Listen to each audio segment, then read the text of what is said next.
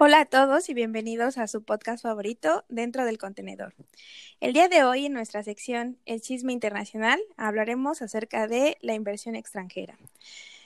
Les presento a las, integrantes, es Lucero Hernández Diego, Alejandra Morales y Jessica Hernández Moreno. Hola, hola. Oli. Un placer estar aquí. Dentro del contenedor ¿Qué tal? Muy bien. Comencemos.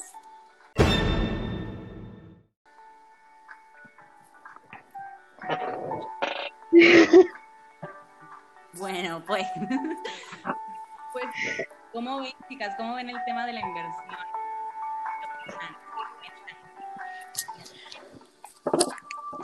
Yo creo que con el paso del tiempo ha sido ha ido creciendo, ha ido en aumento, principalmente en América, en los países de América Latina. Sí, ¿verdad? Como que es donde más se nota. De hecho, es como una de las zonas más, digamos, este, en donde lo podemos notar más, y sobre todo más de países eh, europeos, de países asiáticos, que yo creo que más adelante les tocaremos unos temas sobre estos, unos puntos importantes.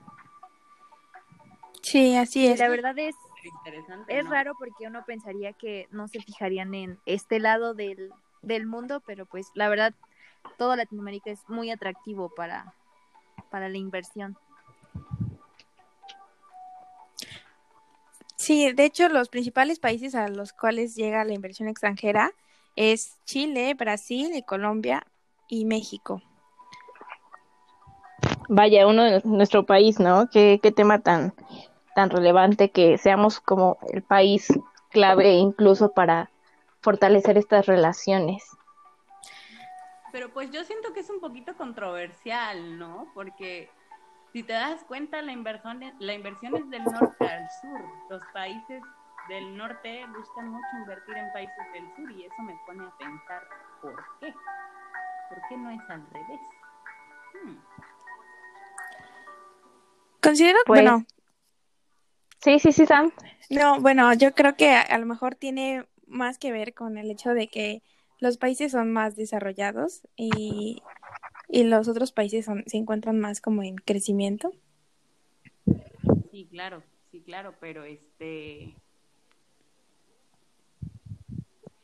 Em, pues no, no es como que como que sea forzoso, ¿sabes? Que sea del norte al sur. ¿Por qué no hay inversión entre los mismos países del hemisferio sur? Yo creo que lo que juega un papel muy importante, perdón, es eh, los costos. Siento que es en lo que más las empresas que buscan invertir, pues obviamente buscan obtener una ganancia mayor, ¿no? Y si te das cuenta, los países en los que Sam nos mencionó que existe más la inversión extranjera, pues también son países que a lo mejor su mano de obra es un poco más barata, por así decirlo, em, o como ellos lo llaman, precios competitivos. Eso es cierto, tienes mucha razón, Lucero.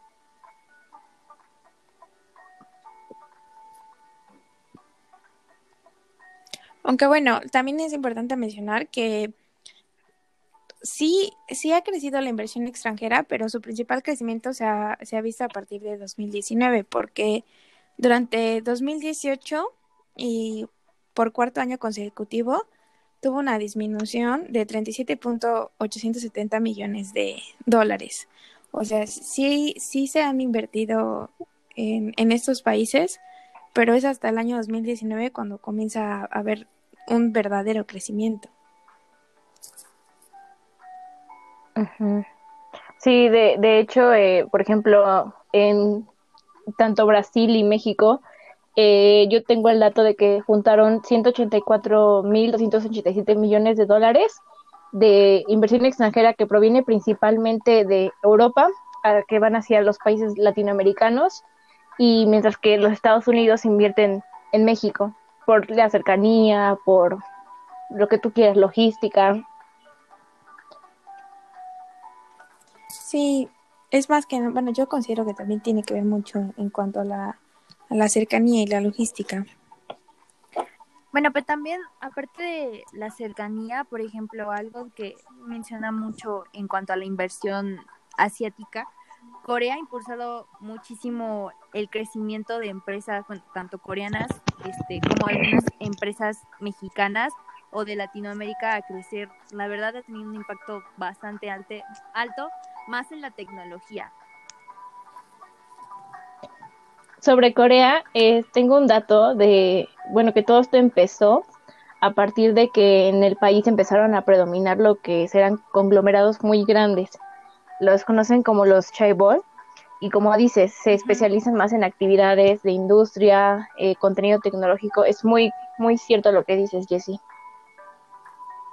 Sí, de hecho, este, analizando como los datos de las empresas que son más valiosas, inclusive no solo a nivel Latinoamérica, sino a nivel mundial, Corea tiene dos grandes empresas posicionadas, entonces, y de esas empresas tienen inversión aquí, pues en nuestro país, entonces, qué mejor para nosotros, ¿no? Pues por su pollo. Si México es muy llamativo, como dicen ustedes, chicas, por la ubicación, porque somos el ombligo literal, estamos muy, muy céntricos y pues y también tenemos la superventaja de que nuestra mano de obra pues es este más accesible sí. De hecho también incluso o sea México también ha, crecido y no bueno sí ha crecido en cuanto a la inversión extranjera directa pero también México tiene posicionadas varias empresas a nivel internacional, como, bueno, entre las principales es Grupo Bimbo, América Móvil, Cemex, que han sido pues casos de éxito que también se han logrado invertir en otros países. Bueno, y es que si lo piensas, eh, toda esta inversión extranjera pues sí genera grandes ganancias tanto para el país que está invirtiendo como para el país que recibe, ¿no? genera empleos eh, que a lo mejor difícilmente podríamos como economía en desarrollo, pues darles empleo a lo mejor a la mayor parte de la población, ¿no? Entonces, pues si lo vemos por ese lado, también podría ser un beneficio. Sí. De hecho, tengo, bueno, tengo un dato que de 100 empresas mexicanas, el 41.1% del total de sus ventas y el 29.2% de empleo este, de su total de empleo ha sido por, en el extranjero.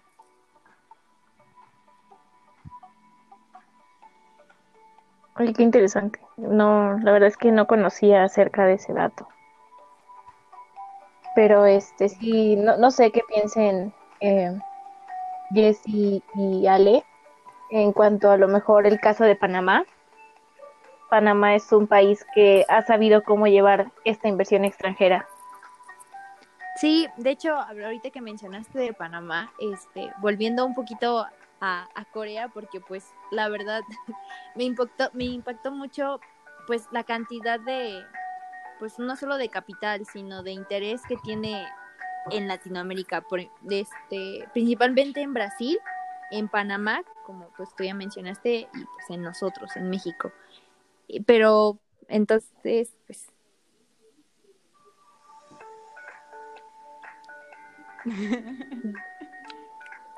Pues está, o sea, la verdad está súper bien. A mí... Perdón, me trabo al hablar. No te, preocupes, creo que fue un poquito la conexión también.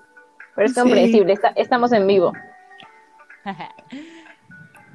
pues no sé, yo lo considero, me gusta mucho el tema de la inversión, porque como tú dices, tienen sus pros, ya que genera empleos y brinda muchas, muchos beneficios para ambos países. Es que pero a mí me causa un poquito de conflicto que se dependa tanto, al menos en nuestro país, de la inversión extranjera para generar esos empleos. O sea, no estoy diciendo que sea malo, sino que a mí en lo personal me gustaría que México pudiera ofrecer esas oportunidades sin tener que depender del extranjero, perdón. Por ejemplo, en la misma industria agroalimentaria, que tú dices, bueno, pues el, el terreno mexicano es súper fértil, se dan muchos cultivos, como sabemos el sector primario es súper importante, pues cuenta con una inversión extranjera tan grande que a nivel Latinoamérica solamente Brasil, México y Argentina se llevan el 90% total de la inversión extranjera. Y pues eso, si te pones a pensar, Brasil es con 48%, México con 34% y Argentina con 9%. Somos el segundo más, con mayor inversión a nivel Latinoamérica. Y pues es como, sí. México lo debería poder trabajar. Sí, es que creo que... Sí, sí, sí. No, bueno, es que yo también creo que México sí tiene suficiente potencial como para crear, o sea, aprovechar sus recursos, pero muchas veces incluso también tiene que ver con el hecho de que hay muy poca mano de obra cualificada y que pues simplemente este pues buscan o sea un empleo de acuerdo al, a lo que a lo que son capaces de, de tener. En el estudio que... son capaces de tener es también como siento si, perdón Luz. No te preocupes sigue. Te interrumpí. Adelante. siento que tiene también mucho que ver con el conformismo que el conformismo que tenemos bueno que tiene el trabajador mexicano como de que pues una empresa grande, sea de cualquier parte del mundo, viene y se establece aquí en México con muchos beneficios, pues simplemente es como, ah, pues ven y yo te pago, no sé, muy poco o relativamente más alto que lo que ofrecen las empresas mexicanas y pues ya es como, pues de aquí soy, entonces ya no buscan otra cosa o no buscan como crecer en las empresas nacionales, simplemente se conforman relativamente con lo que los extranjeros nos dan.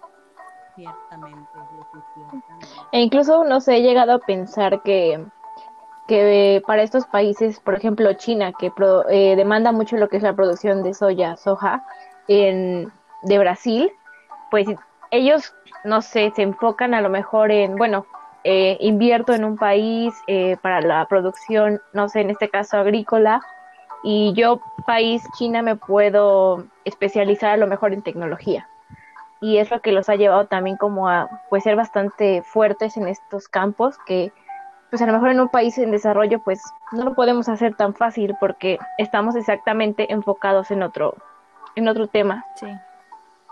Sí, claro. Y fíjate que es curioso eso porque el hecho de que ellos necesiten de nuestros productos de primera de primera necesidad, no sé cómo llamarlo, tan básicos y que nosotros dependamos de la tecnología que ellos nos ofrecen, pues es curioso porque pues no hay como de repente en cuanto a valor económico, pues es una gran diferencia, pero a pesar de eso, pues ahí estamos.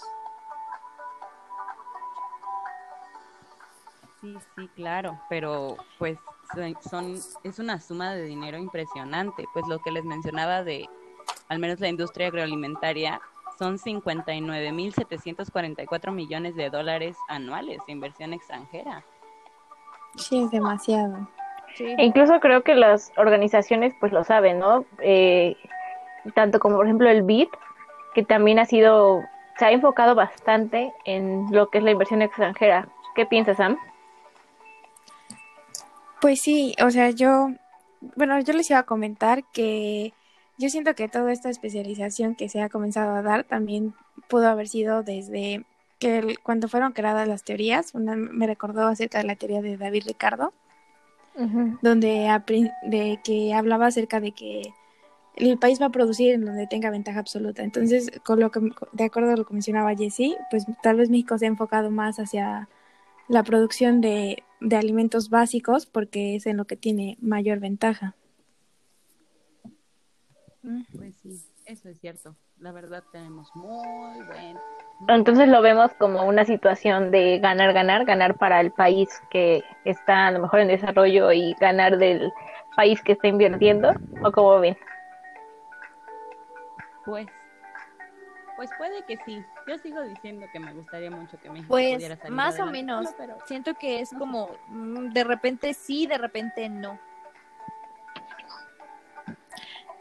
Tal vez podrían seguir apoyándose, pero al mismo tiempo, o sea, como crecer juntos. Ajá, como no nada más estancarte en, nada más le vendo semillas y productos de la tierra a grandes países, también como tener ese sueño, esa aspiración de crecer, a también desarrollar tecnologías como ellos. Sí, a mí en lo personal me gustaría que a lo mejor Corea del Sur estuviera eh, pues más involucrado con México, porque siento que es un país que tiene mucho que dar por tanto su investigación, su tecnología, e incluso como los valores con los que trabajan, siento que serían muy buenos para aplicarlos en México. Sí, concuerdo contigo. no sé, alguien, alguien tiene un dato que quiera recalcar, que le haya parecido, no sé, que interesante para compartir.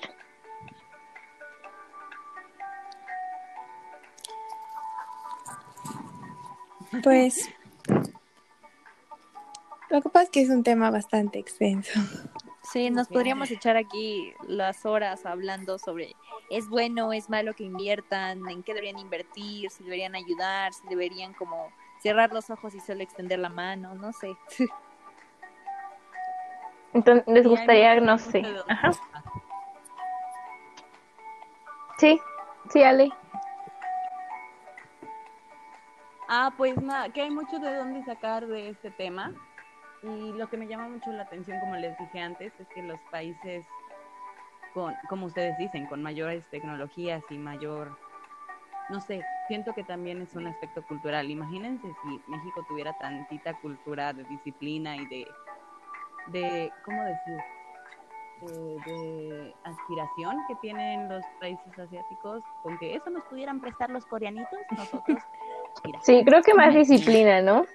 Sí.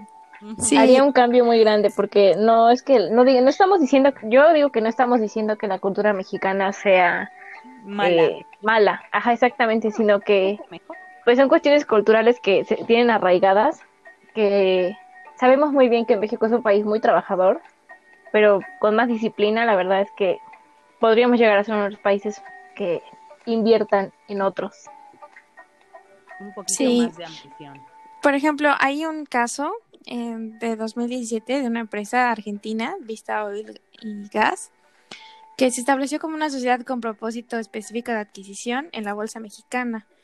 Y Después, o sea, no posee ningún activo, no recaudan, recaudan fondos mediante el mecanismo de oferta pública inicial de acciones y de esta forma obtuvo 650 millones de dólares que utilizó para comprar activos en petróleos eh, en México. O sea, una empresa argentina incluso también ya se, o sea, se está invirtiendo en México y pues México no.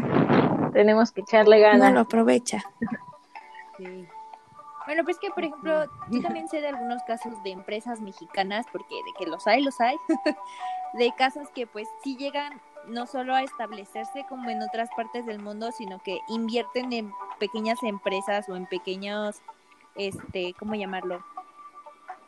En, pequeñas fábricas, empresas de ahí, del país en el que se establecieron, para crecer también, como, por ejemplo, yo me acuerdo de haber escuchado de Bimbo, de Grupo Carson específico de Telmex, que redes telefónicas y todo eso. Entonces, también como que siento que hay cosas, de que hay casos buenos o hay formas buenas de llevar pues todo esto al, al resto del mundo las hay. Simplemente es como determinación y la disciplina que ya venimos comentando.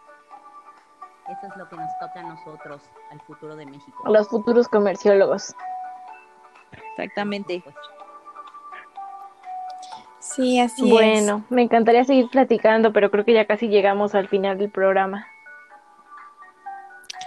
Sí, ya se nos está acabando el tiempo, pero claro, lo que nos gustaría saber también qué opinan nuestros escuchas acerca de esto. ¿Ustedes qué piensan? ¿Creen, ¿Creen que México podría mejorar en cuanto a la inversión extranjera? ¿Que tenemos una, una oportunidad? incluso si es bueno o es malo, ¿no crees? Sí. Por favor, sí. en los comentarios. Gracias por su tiempo y por sus opiniones, chicas. Me encantó compartir estos, estos momentos con ustedes. Claro, fue un placer como siempre tenerlas aquí. bueno. Bueno. Nos vemos en nuestro siguiente podcast. Gracias, adiós. Hasta pronto. Gracias, niñas. Bye. Bye. Bye.